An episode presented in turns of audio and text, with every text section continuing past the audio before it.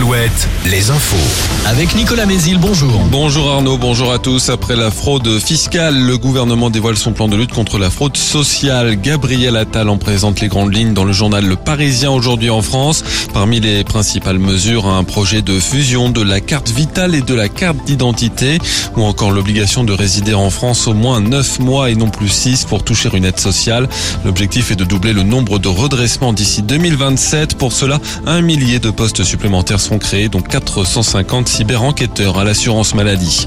L'enquête se poursuit dans le Morbihan après la découverte samedi du corps sans vie d'une jeune femme de 23 ans dans une rivière à Lanester. L'autopsie doit être réalisée aujourd'hui. Des traces de coups, de strangulation et de liens au poignet ont été constatées. Selon des témoins cités par le Télégramme, la jeune femme aurait passé la soirée de vendredi dans un bar et en serait partie avec trois hommes.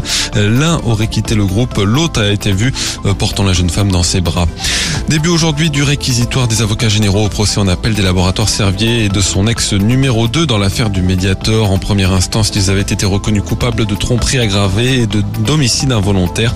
Le Mediator, un anti-diabétique largement prescrit comme coupe-fin jusqu'en 2009, avait causé de graves effets secondaires causant la mort de plusieurs centaines de patients.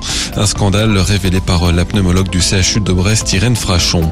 À Roland Garros, qualification pour le deuxième tour du numéro 1 mondial Carlos Alcaraz. Même chose pour Novak Djokovic. Côté français, ça passe pour le jeune Luc Van Haché, Lucas Van Haché et pour Caroline Garcia, mais pas pour Christina Mladenovic, Benoît Père et Arnaud Fils, Arthur Fils. Au programme aujourd'hui, l'entrée en lice de la numéro 1 mondiale Igas Jantec, de Daniel Medvedev et pour les tricolores de Gaël Monfils, Richard Gasquet et Clara Burel. En basket, les Françaises enchaînent un deuxième succès en amical contre la Serbie en préparation de l'Euro qui commence dans un peu plus de deux semaines. Elles affronteront maintenant la Chine vendredi et samedi. Et puis la météo, toujours du soleil et de la chaleur au programme. Chaleur atténuée par un vent de nord-est assez sensible.